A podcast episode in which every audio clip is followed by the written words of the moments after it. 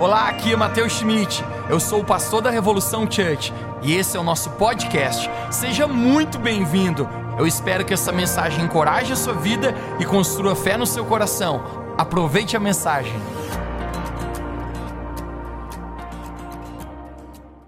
Isaías capítulo 30, verso 21, eu quero começar lendo esse texto. Isaías capítulo 30, verso 21, a palavra de Deus fala assim: Assim veio a palavra do Senhor ao profeta Isaías.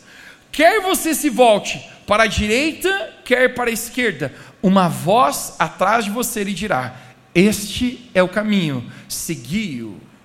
Este é o caminho, segui-o. Vamos orar. Querido Jesus, nós te agradecemos porque tu estás aqui, a tua presença é real nesse lugar.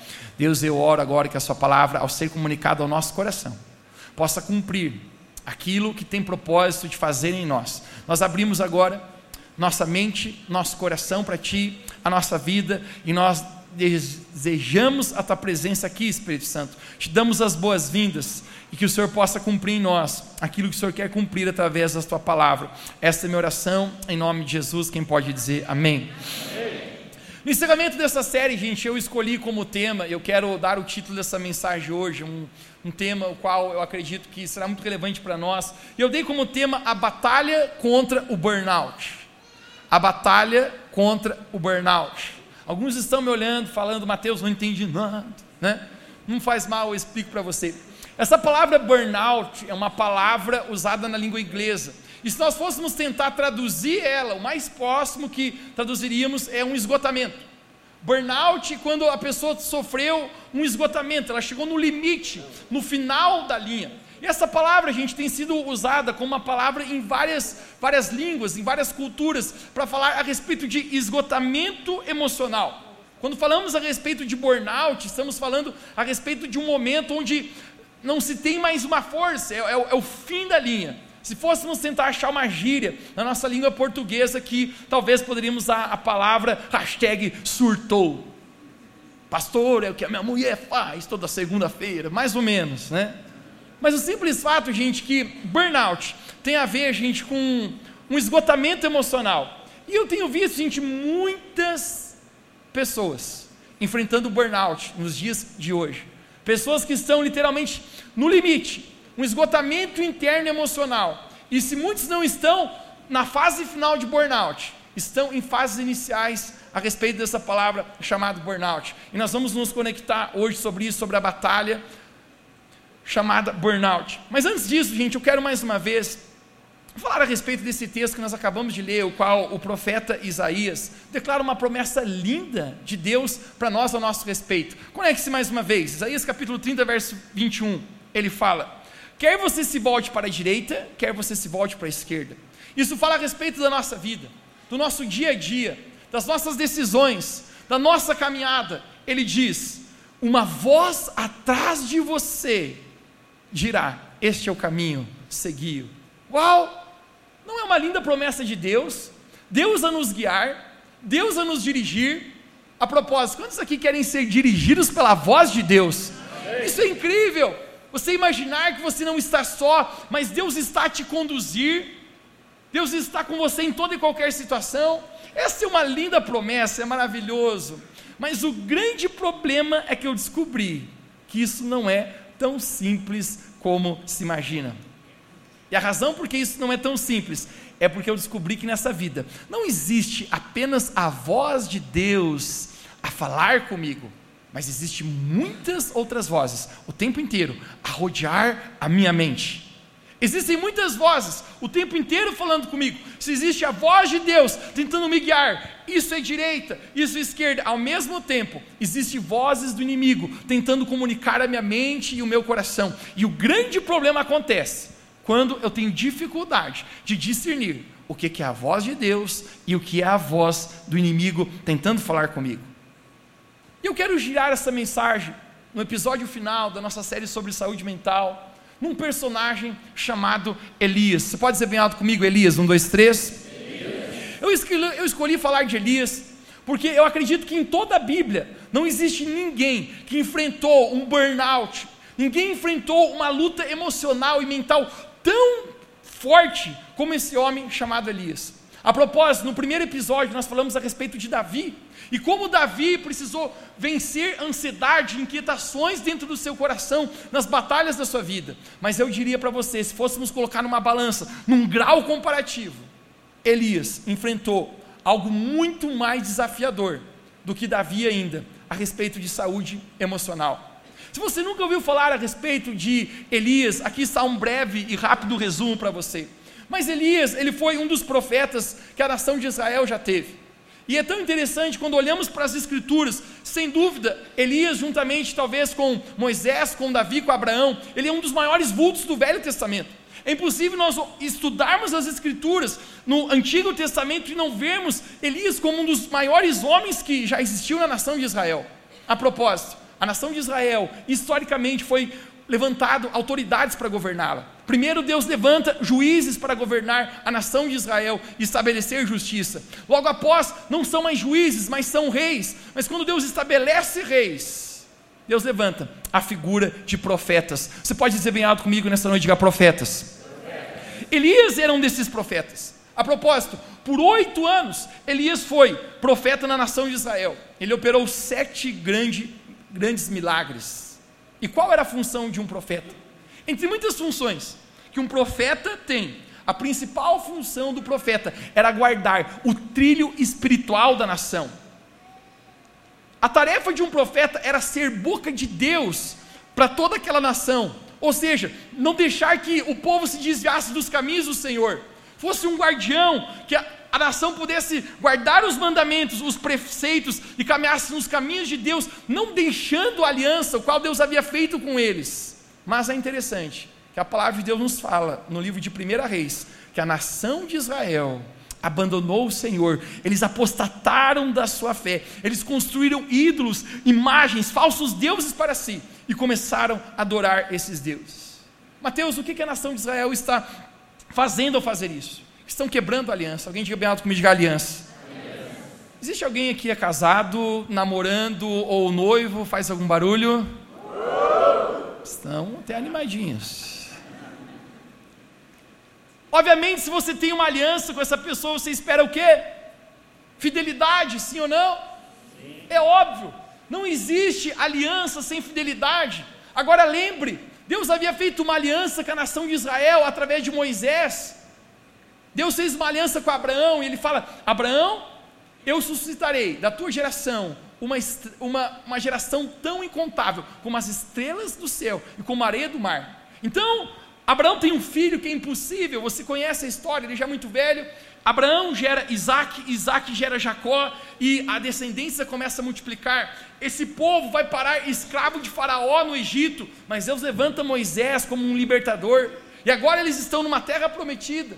E agora eles caminham com o Senhor. Deus tem uma aliança com eles. E qual era o estatuto dessa aliança? Está descrito em Êxodo capítulo 20, o qual o Senhor fala: Não terás outros deuses além de mim. Essa era a aliança. Em outras palavras, está dizendo: se você vai estar nesse relacionamento comigo, vocês têm que estar comigo. Você não fará outros ídolos, nenhuma outra imagem, quer no céu, quer na terra, quer embaixo da água. Deus está dizendo: você vai guardar a sua fidelidade comigo. Alguém diga bem alto comigo, diga fidelidade. Mas a palavra de Deus fala no livro de 1 Reis que a nação de Israel foi infiel ao Senhor, abandonou o Senhor, construíram ídolos para si e começaram a adorar falsos deuses feitos por mãos humanas. E esse momento, gente, a pergunta é: por que a nação de Israel fez isso? E a resposta é: porque eles foram influenciados por um terrível rei e uma mulher diabólica que era esposa do rei, esse rei se chamava Acabe e a sua esposa se chamava Jezabel. Você pode dizer bem alto comigo? Jezabel, Jezabel. Acabe. Esse rei era um terrível rei. E esse rei, juntamente com a sua esposa Jezabel, eles fazem com que a nação de Deus, a nação de Israel, pecasse contra o Senhor e adorasse outros ídolos. E o que acontece?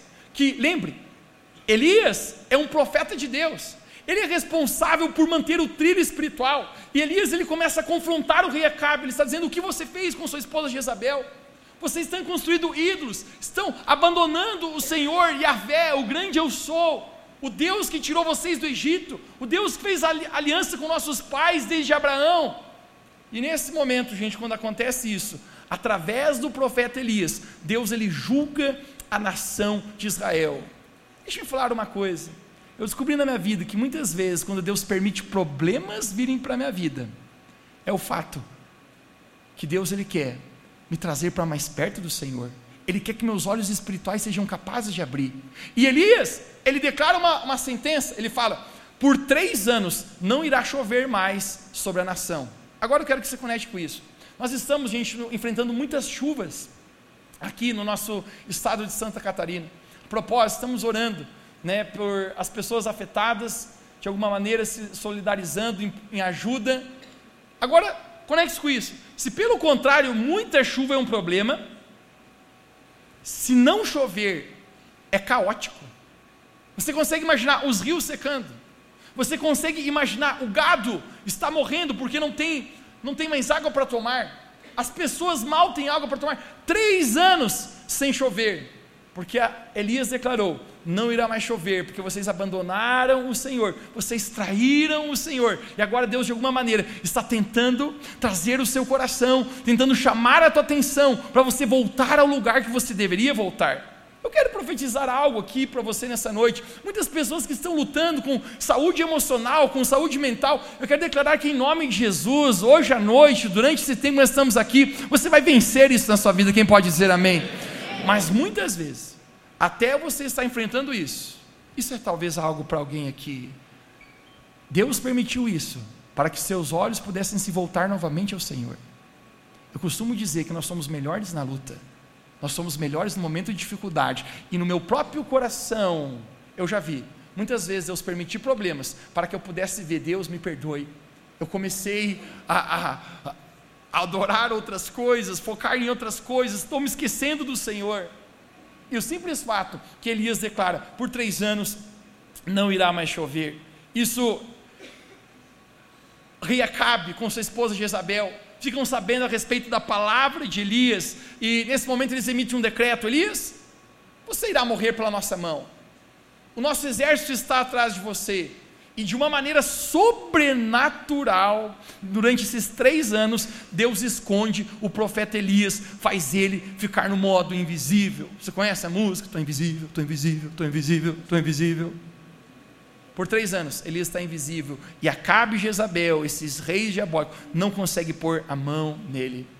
Porém, o grande episódio, onde vai acontecer o desfecho da nossa mensagem hoje, onde Elias vai ter um burnout, alguém diga diga burnout vai se desencadear a partir desse momento que eu vou mostrar para você agora. Vamos ler juntos. Em 1 Reis, capítulo 18, verso 1, diz assim: Depois de um longo tempo, no terceiro ano da seca, a palavra do Senhor veio a Elias: Vá apressar-te, Acabe, pois enviarei chuvas sobre a terra. Verso 7. Quando Acabe viu Elias, disse-lhe: É você o perturbador de Israel? Verso 18. Elias respondeu: Não tenho eu perturbado Israel, mas você e as famílias de seu pai, vocês abandonaram os mandamentos do Senhor e seguiram falsos deuses balaíns. Verso 19. Agora, convoque todo o povo de Israel para se encontrar comigo no Monte Carmelo. Alguém diga bem alto comigo, diga Monte Carmelo. E traga os 450 falsos profetas do Deus Baal, e também os 400 profetas do Deus Azerá, que comem na mesa de Jezabel. Eita cabra macho esse Elias. Você entende o que ele está fazendo? Ele está dizendo: Rei Acabe, não sou eu que sou o perturbador em Israel, mas quem é o perturbador é você, que influenciou a nossa nação a abandonar e trair o Senhor, a quebrar os mandamentos do Senhor. E nesse momento ele está dizendo: Eu estou desafiando você, e não apenas você. Chamem 400 profetas do falso Deus que vocês criaram, Baal. Chame mais 450 profetas desse Deus chamado Azera que vocês criaram e eu sozinho estou desafiando todos vocês. Toda a nação de Israel também será convidada a ser testemunha no Monte Carmelo.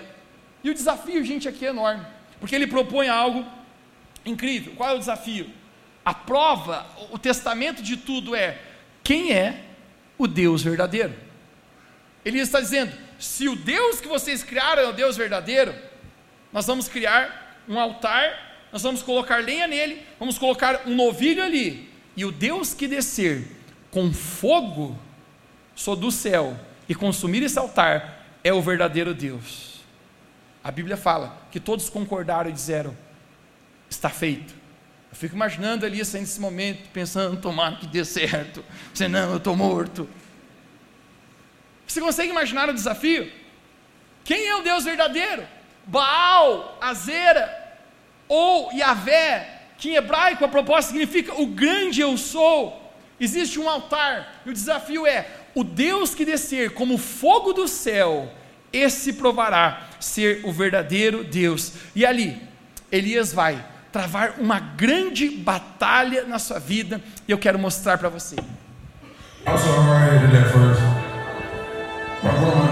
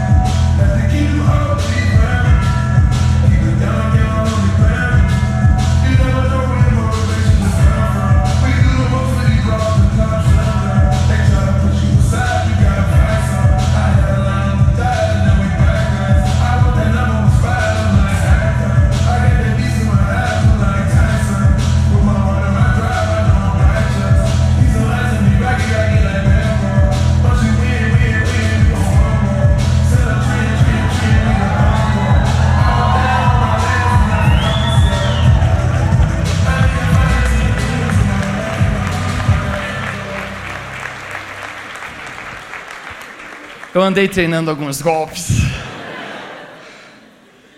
O Deus que descer como fogo do céu. Este é o verdadeiro Deus. A palavra de Deus fala que os profetas de Baal e os profetas de Azer, eles começaram a clamar pelos seus deuses, eles começam a dançar, fazer coisas esquisitas, cortar-se, mutilar seus próprios corpos e nada aconteceu. De repente Elias ele diz: Deus, eu sei que tu me ouves, e eu oro que tu desças como fogo, consuma o altar, para que todos saibam que apenas tu és o único e verdadeiro Deus. A palavra de Deus fala que quando Elias terminou de fazer essa curta oração, isso é a grande cena de um filme. O fogo desceu do céu e consumiu todo o altar. Toda a nação começa a aplaudir, todos começam prostrados a gritar: O Senhor é Deus, apenas o Senhor é Deus.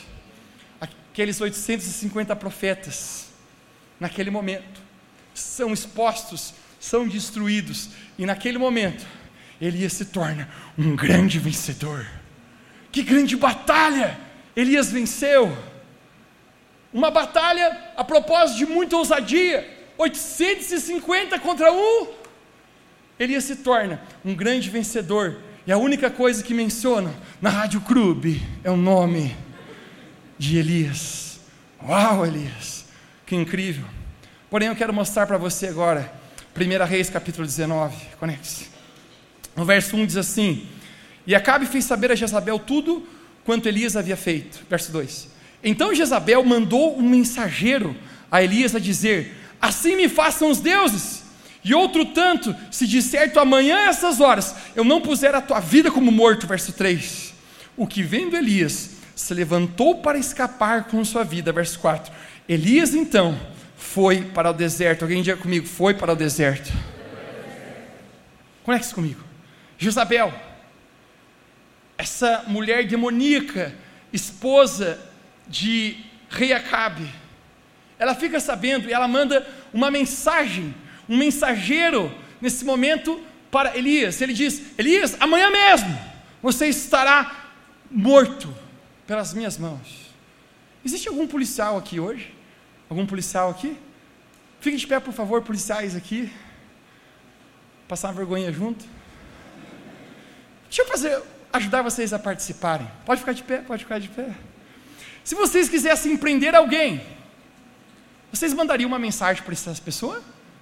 Dizendo, amanhã às 18 horas, bandido, estou indo aí te prender. Sim? É óbvio que não. Muito obrigado. Salva de palmas para eles, gente.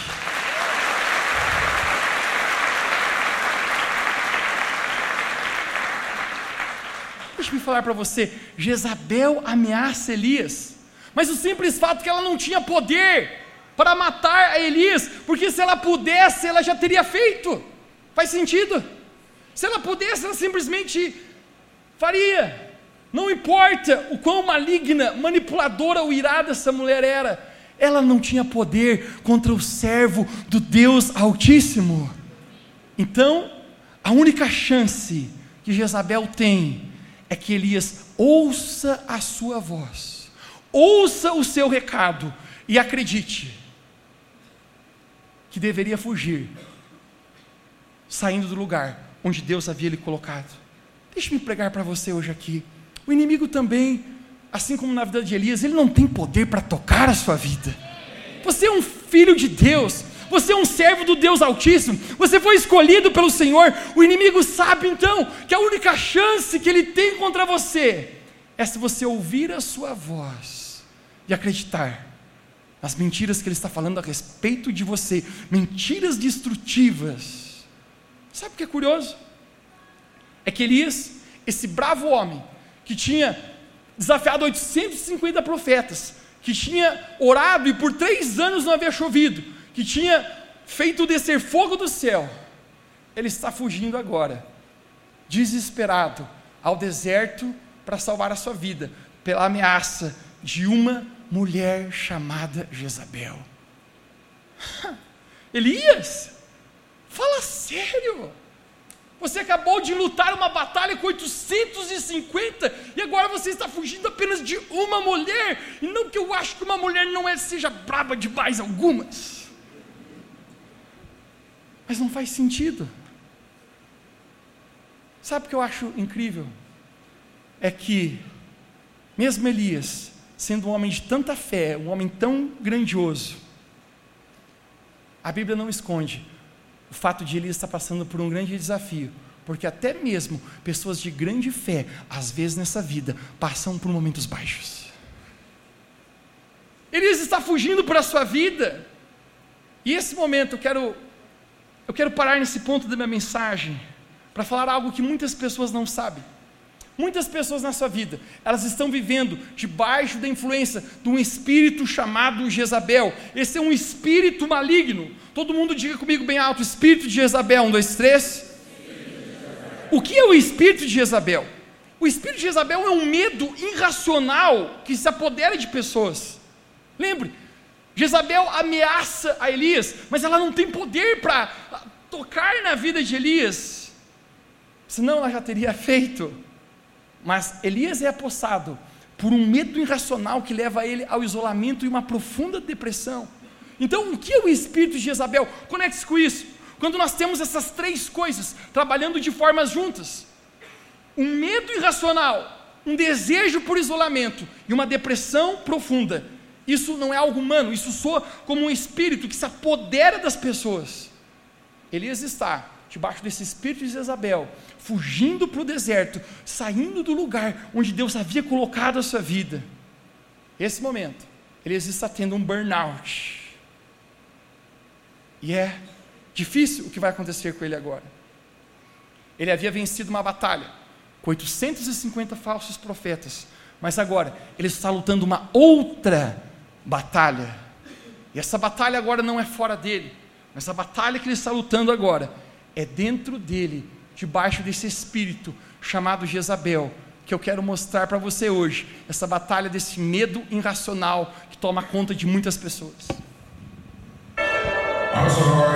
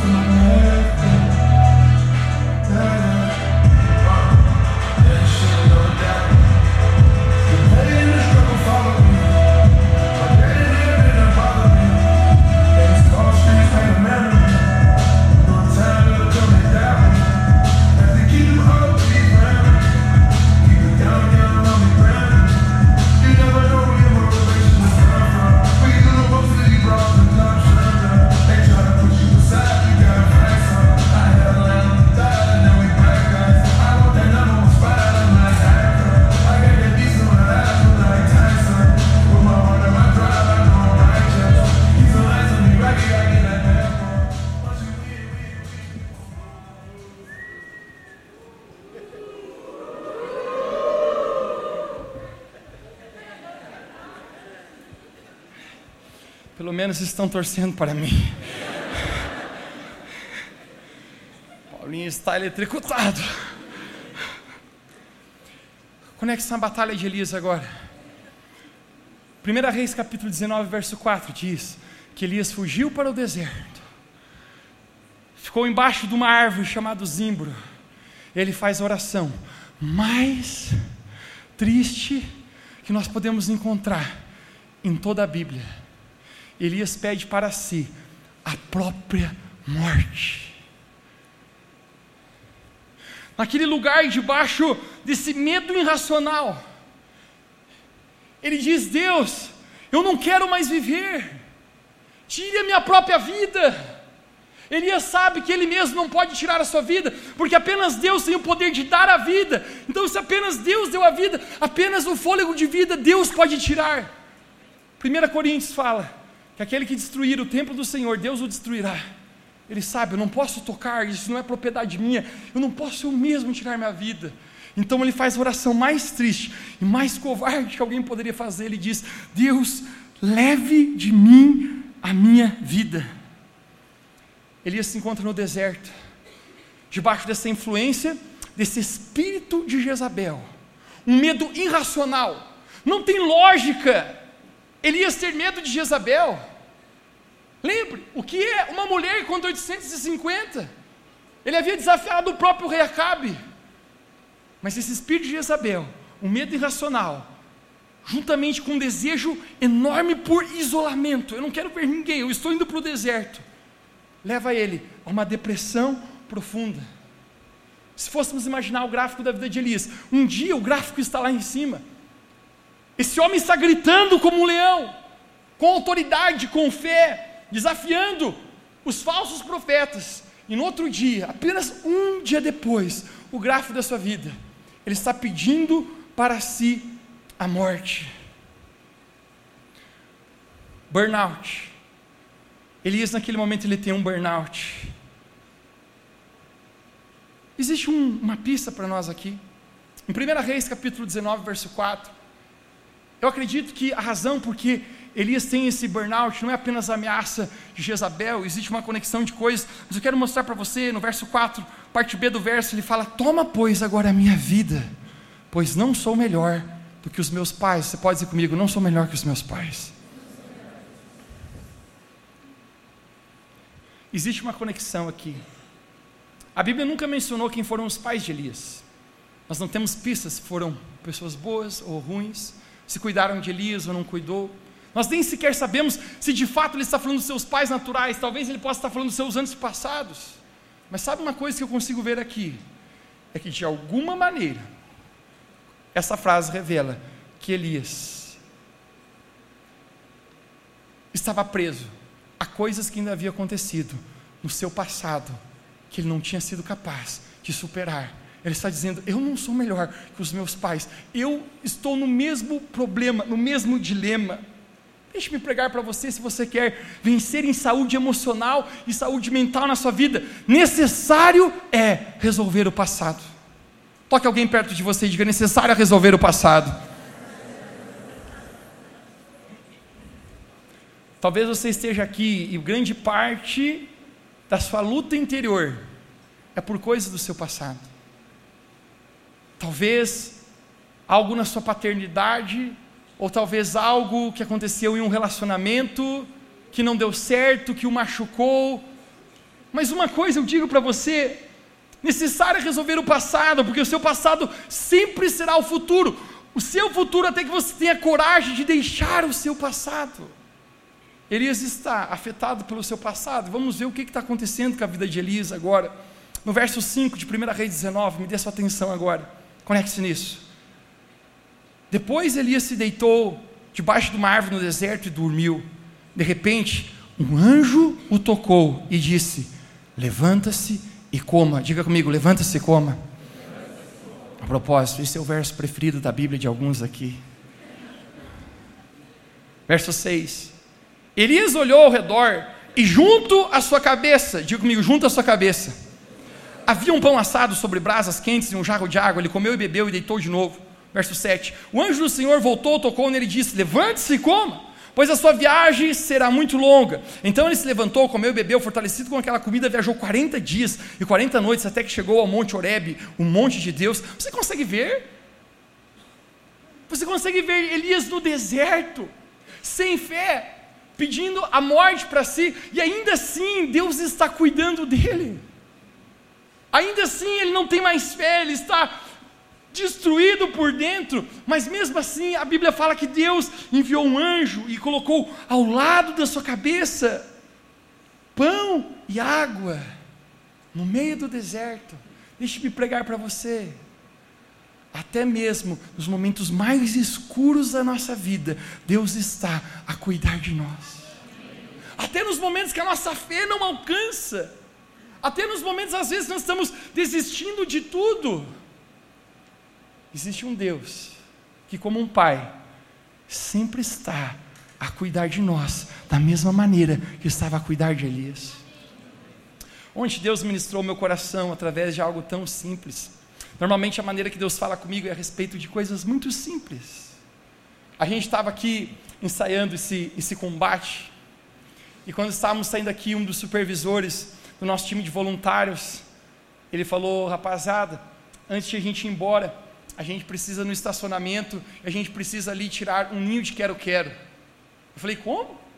Como assim? Ele falou, sim, tem um casalzinho de quero-quero e eles fizeram um ninho no meio do estacionamento, eles colocaram os ovinhos ali. E se a gente deixar ali, quando o pessoal amanhã começar a chegar, os quero-quero vão avançar na galera. E eu prometo para você, apenas aqueles que já foram atacados por quero-queros. Esses inimigos aqui não são nada perto de quero-queros. Quero-queros são piores que Jezabel. Hashtag nem tanto. Exagerei. Mas, enquanto eles foram tirar, antes de você cair uma lágrima no seu olho, eles pegaram o ninho com carinho, pegaram os ovinhos e apenas colocaram no, no cantinho para que eles pudessem achar novamente. Mas quando eles estavam fazendo isso, eu, eu notava naquele casalzinho de quero-quero, aqueles animaizinhos, o, o, o, desespero deles, tentando cuidar dos filhotinhos, dos ovinhos, eles desesperados, vão para lá e para cá, tentavam ir em cima deles, proteger. Eu ficava pensando, de onde vem tamanho cuidado até os animalzinhos da natureza? Da onde vem, a não ser Deus, como Criador de todas as coisas, colocou o cuidado do coração dele em toda a criação. Deixe-me falar para você: se Deus colocou no, nos quero-queros esse carinho, esse cuidado, quanto mais Deus Pai não está cuidando da sua vida, quanto mais Deus Pai não está te assistir, Ele está debaixo do zimbro, pedindo-se a morte, mas Deus envia um anjo, e a razão que Deus envia um anjo com pão e água, porque Ele está dizendo: Elias, eu estou cuidando de você no meio de toda essa sua crise que você está enfrentando.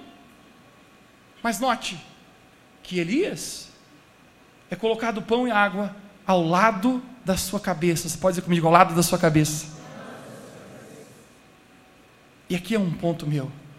Cuidado com aquilo que você deixa entrar dentro da sua cabeça. Existe provisão de Deus ao lado da cabeça de Elias, mas quem está dentro da cabeça de Elias é Jezabel. Existe algo sobrenatural. A propósito, quem aqui vê anjos? Quem aqui, um anjo aparece com você no meio da madrugada e diz: Está aqui uma pizza de calabresa? Comigo nunca. Existe algo sobrenatural acontecendo para Elias, algo milagroso.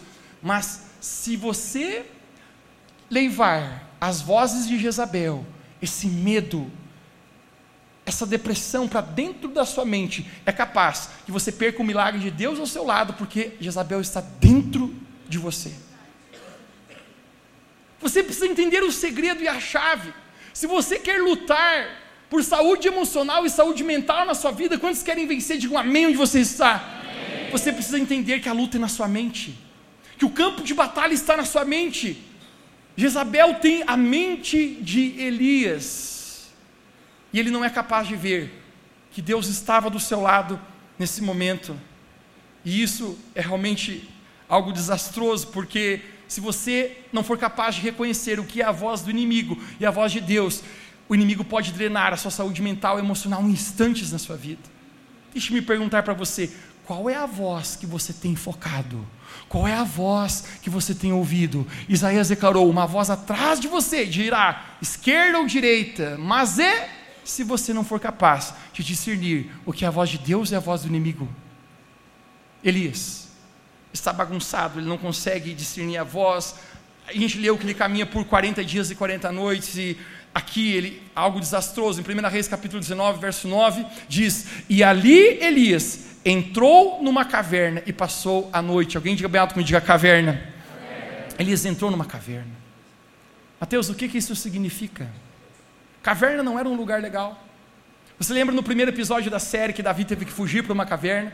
Em 1 Samuel capítulo 22 fala que apenas ia para a caverna pessoas que estavam com espírito desgostoso, pessoas que estavam desistindo da vida, pessoas que estavam com problemas, endividados, pessoas que estavam em apertos, iam se esconder na caverna.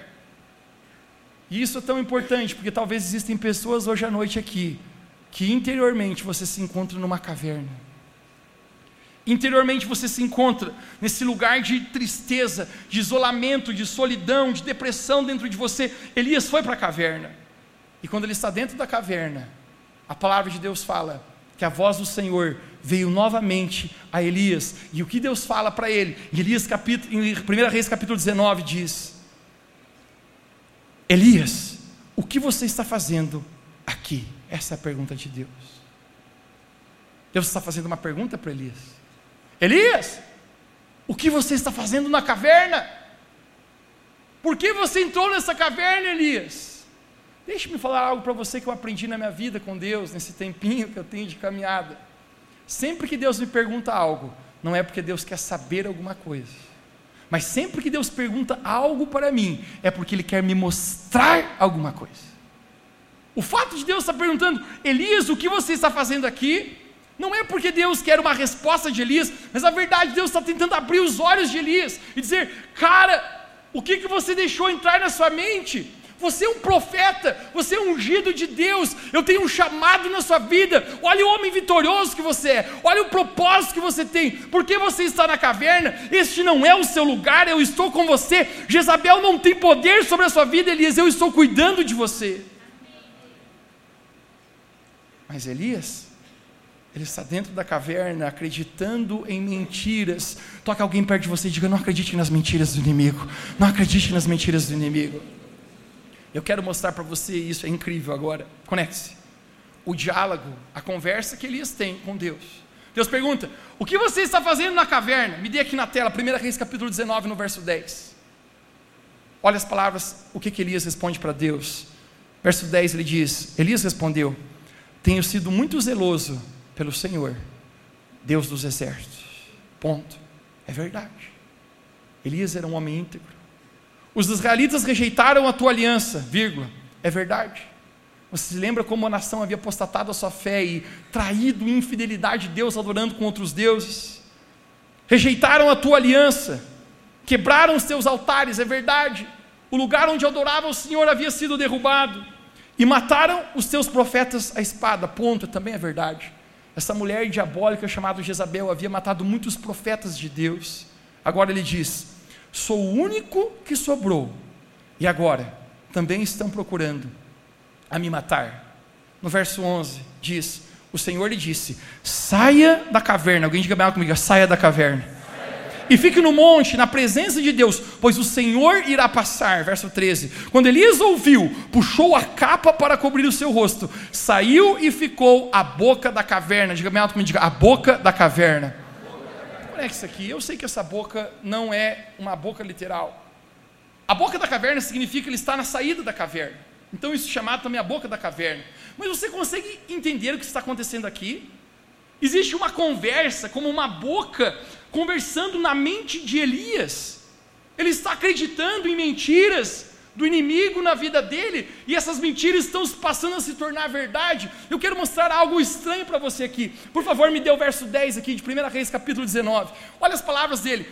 Elias respondeu: Tenho sido muito zeloso pelo Senhor, o Deus dos exércitos. Os israelitas rejeitaram a tua aliança, quebraram os teus altares e mataram os teus profetas à espada. Sou o único que sobrou, e agora também estão procurando matar-me. Me dê o verso 14 agora. Ele respondeu: Tenho sido muito zeloso pelo Senhor, os deuses dos exércitos. Os israelitas rejeitaram a tua aliança, quebraram teus altares e mataram os teus profetas. A espada, sou o único que sobrou, e agora também estão procurando matar-me. Me dê o verso 10 agora. Me dê o verso 14. Me dê o verso 10. O 14. Está errado. Alguém escreveu duas vezes isso na Bíblia? Quem fez essa besteira? Foi você do multimídia? O simples fato, cuidado com as mentiras que o inimigo coloca na sua mente, porque ele quer que você comece a repetir como um loop essas mentiras que se tornem verdades para você. Você consegue ver o que, que Elias está falando? Ele está repetindo as mesmas palavras, ele, ele está girando no mesmo lugar. Deixa-me falar para você: depressão, ansiedade, medo é você ficar no mesmo lugar, repetindo as mesmas palavras, repetindo: eu não sou capaz, eu não sou, eu não sou, eu, eu, eu sou triste, eu estou em depressão, eu, eu vou morrer, eu estou assim, eu não tenho mais como lutar. Se o inimigo fazer com que você acredite nas mentiras, ele é capaz de drenar a sua saúde mental e emocional. Elias está acreditando as mentiras do inimigo. E isso é tão forte porque isso não era verdade. A palavra de Deus fala que existia um profeta chamado Obadias, diga comigo Obadias. Ele está dizendo: Eu estou sozinho. Não era verdade. Obadias havia escondido 100 profetas numa caverna, 100 profetas de Deus. Ele estava sustentando a pão e água, ele havia escondido de Jezabel. Ele não estava sozinho, mas ele está acreditando na mentira. O próprio Deus fala: Elias, eu conservei para mim sete mil pessoas em Israel que não se dobraram aos falsos deuses, que ainda estão vivos, guardando os mandamentos e o amor, aliança ao Senhor. Elias não estava sozinho, existia gente que estava ali, mas ele está acreditando nessa mentira, ele está achando que ele está sozinho. Deixe-me perguntar para você hoje aqui: existe alguma mentira do inimigo que você está acreditando. Existem vozes que você tem acreditado e repetido em sua mente. Elias está nesse burnout. Eu falei para você que nessa série eu rasgaria o meu coração. E aqui então eu estou, Revo Church, para rasgar meu coração agora. Normalmente nós subimos em cima dessa plataforma e as pessoas quase imaginam como um super-homem de Jesus. Mas no início desse ano, gente, eu, eu lutei, eu lutei em saúde emocional muito grande comigo mesmo. A propósito, em 2013 eu havia tido uma luta muito grande sobre saúde emocional, mas o início desse ano, eu apenas sentia como um elástico quase arrebentando na minha vida e todas as coisas acontecendo, é, é muito trabalho, é muitas pessoas chegando, cada um parece que é um pedacinho, quer, quero conversar contigo, pastor, eu preciso de ajuda, e dentro de mim estou gritando, eu também preciso. Eu me lembro um dia, era uma estação, eu estava tão desarrumado aqui dentro, eu, eu cheguei em casa depois da reunião que havia pregado aqui à noite, e quando eu sentei na minha cama, eu não conseguia fazer outra coisa a não ser chorar. Eu apenas me sentia tão esgotado, tão, tão desesperado, eu, eu, eu senti que, como se não tivesse mais vontade de viver. E eu pensava, por que isso? Aquela, aquela estação, gente, é tão escura e, e a criatividade, quem me conhece mais perto, gente sabe, a minha cabeça é uma caixinha de criatividade, bro. E eu, eu parava para tentar preparar uma mensagem, escrever alguma coisa, não vinha nada. E eu comecei a ouvir uma voz do inimigo dizendo: Você não é mais capaz, Mateus, de pastorear. Você não é mais capaz de conseguir continuar liderando essa igreja. Você não é mais capaz de subir, pegar aquele microfone e pregar novamente. Gente, deixa eu falar para você um desafio. Posso contar para você um desafio da minha vida? Posso?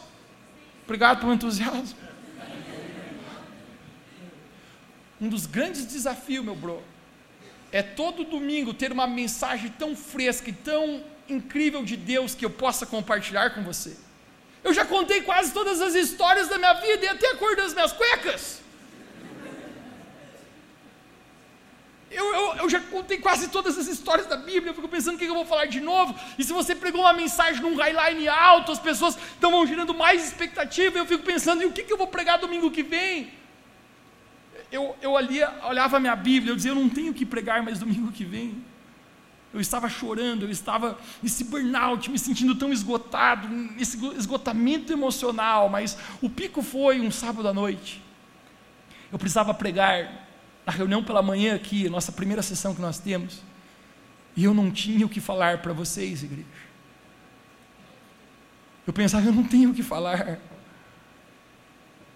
É, o que, que, eu vou pregar? Eu, eu, eu, não sabia, eu passei a noite inteira sem dormir, eu, tudo que eu virava, minhas anotações, nada funcionava, minha mente não conectava pensamentos, eu pensei, eu não tenho mais capacidade para isso, eu, eu, eu fiquei burro. Do nada. A controvérsia, as professoras sempre diziam que eu era burro. Mas agora eu acho que eu sou mesmo. E o inimigo está dizendo: você não é mais capaz, Mateus. Eu cheguei no outro dia de manhã aqui pela igreja e eu não tinha nada para pregar aqui. Quando eu cheguei ali na porta, pessoas vieram me cumprimentar e falaram: Tudo bem, pastor? Eu falei: Tudo ótimo, graças a Deus. Porque você pode estar a sorrir por fora, mas a batalhar em secreto por dentro.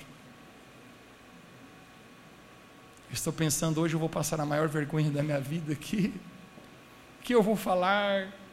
por dentro todo revirado, porque até mesmo pessoas de grande fé como Elias passam por seus momentos de vale. Quem entende que eu estou falando? Eu orava, Deus me fale alguma coisa. Eu não ouvia nada. Eu falei, então eu vou fazer por fé, eu vou pegar aquele microfone, porque eu não vou me ausentar da responsabilidade do que eu preciso fazer. E quando eu entrei aqui, eu peguei nesse microfone, Quando eu fui começar a falar algo, Deus falou comigo: Mateus, foi eu quem chamei você e eu que coloquei você nesse lugar. Você não está aqui porque você quis, você não está aqui na sua habilidade, nunca foi você, foi eu que comissionei você para um propósito específico, num tempo específico. Então agora abra sua boca e deixe que eu falo através de você. Gente, eu nem sei o que eu falei aquela pregação, mas foi top, gente. Aquela semana, os meninos fizeram um corte no vídeo, lançado na internet. Esse corte no vídeo que eles fizeram está batendo um milhão de views na internet já.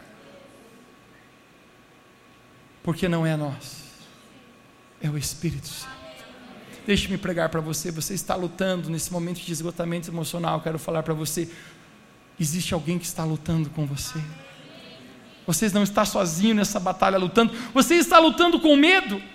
1 João capítulo 4, 18, porque o perfeito amor lança fora todo medo. Você está lutando com ansiedade, 1 Pedro capítulo 5, 17, lançando sobre Deus toda ansiedade, porque Ele tem cuidado de nós. Você está batalhando com depressão, Neemias capítulo 8, verso 10, a alegria do Senhor é a nossa força. Lembra o pastor Fred falando sobre o Red Bull de Deus? Você está batalhando com solidão. Salmo 23, verso número 4. Ainda que eu ande pelo vale da sombra da morte, eu não temerei mal algum, porque eu sei quem está comigo. Talvez você tenha dores no seu passado. E isso faz com que a sua saúde emocional hoje seja muito desafiante na sua vida. Talvez seu pai não derramou amor do jeito que deveria ter derramado na sua vida. Talvez as pessoas que deveriam ter derramado no seu coração falharam em derramar.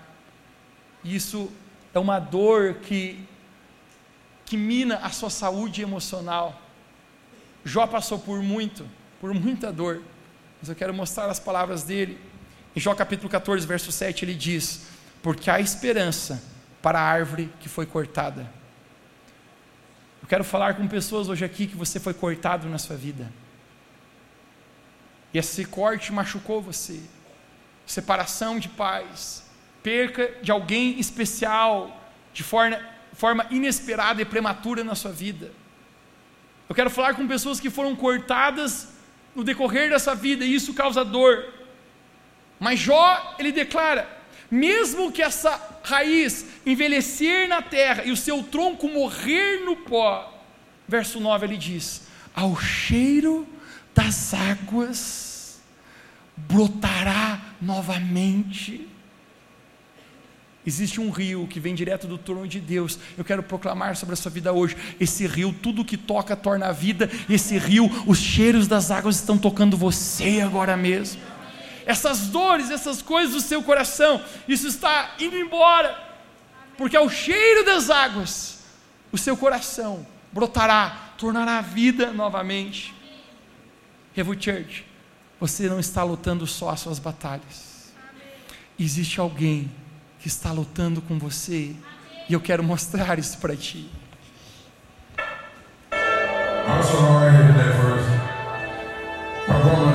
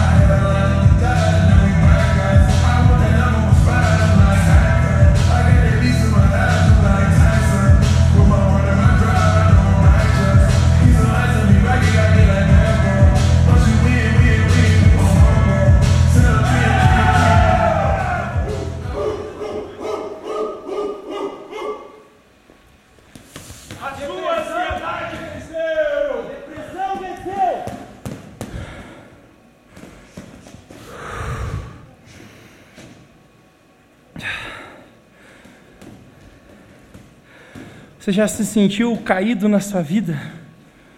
Como Elias? Deus, eu não tenho mais força para lutar. Eu já tentei enfrentar esses mesmos adversários antes, eles sempre me vencem. Eu me levanto, mas eles me derrubam de novo. Eu achei que havia vencido a última vez, mas agora eles estão mais fortes, eles se uniram contra mim. Mas a palavra de Deus fala: quando eu sou fraco, aí que eu sou forte, porque o poder de Deus se aperfeiçoa na fraqueza. Eu não estou só, existe alguém que está comigo. O Espírito Santo é o meu ajudador. Ele não me deixará só, ele está aqui a me ajudar.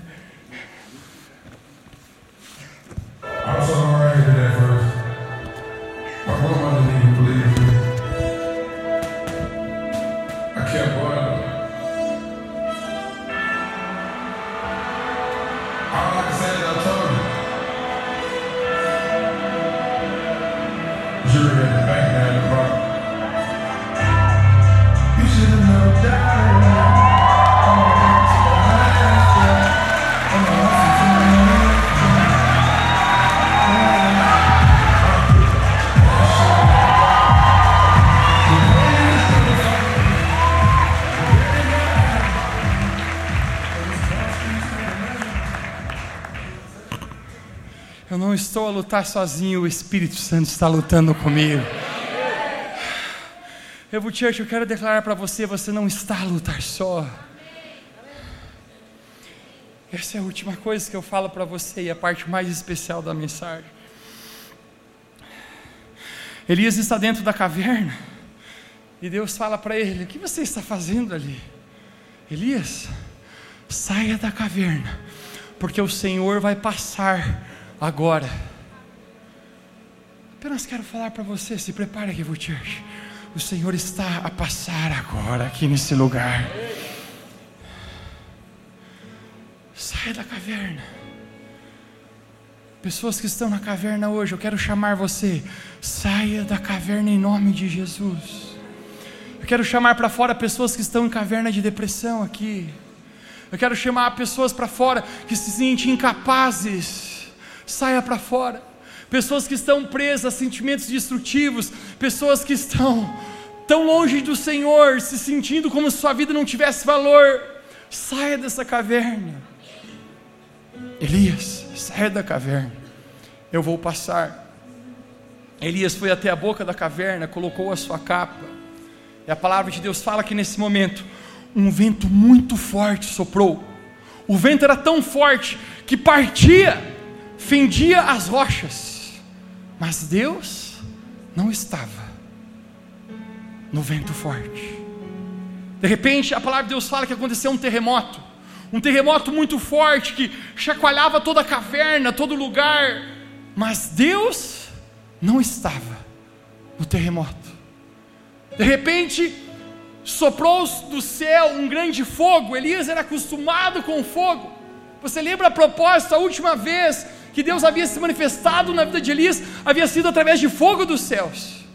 Mas a Bíblia fala que Deus também não estava naquele fogo.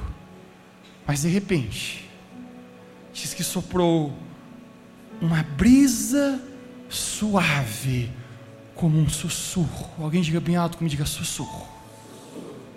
Uma brisa suave, um sussurro. E Deus estava nessa brisa suave, como um sussurro. Mateus, qual é a revelação disso? Qual é o sentido disso? quero mostrar para você. Vem aqui, por favor. Você consegue ouvir minha voz? Afasta um pouquinho mais. Consegue ouvir minha voz, hein? Consegue ouvir minha voz, hein? Consegue ouvir minha voz, hein? Afasta mais, hein? Consegue ouvir minha voz, hein? Ela tem ouvido biônico. Faça mais. Tá bom aí.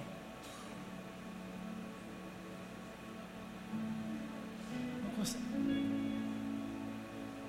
Ela não consegue ouvir minha voz mais. Volta, volta. Vem correndo, vem correndo, vem correndo. Mais perto, mais perto, mais perto. Sussurro você só ouve de quem está perto. Sabe o que Deus está falando para Elias? Eu estou sussurrando para você, porque eu não estou longe, Elias, eu estou perto de você. Quero falar para você aqui nessa noite. Deus está perto de você. Na sua batalha, na sua luta secreta, no seu desafio, Deus está sussurrando, dizendo: Ei, você é meu filho, minha filha amada. Você não está a lutar sozinho com isso. Eu estou aqui com você. Eu não te deixarei cair, eu não te deixarei só. Porque Deus não é um Deus de longe, mas Ele é um Deus de perto. Da mesma maneira que ele foi com Elias, eu quero declarar para você: ele também é contigo. Se você recebe essa palavra, você pode dizer amém onde você está e fique de pé no seu lugar para nós orarmos.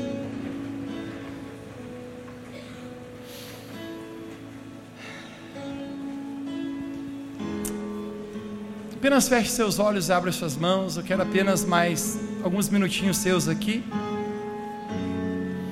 Mas nesse momento, eu gostaria que você sentisse essa brisa suave, esse sussurro de Deus na sua vida. Ele está dizendo: Eu estou perto. Nesse momento que você está caído, eu estou perto. Elias, você acha que é o seu fim, mas na verdade eu é que sei os pensamentos que eu tenho a vosso respeito, diz o Senhor. Pensamentos de paz e não de mal. Pensamentos para vos dar um futuro cheio de esperança.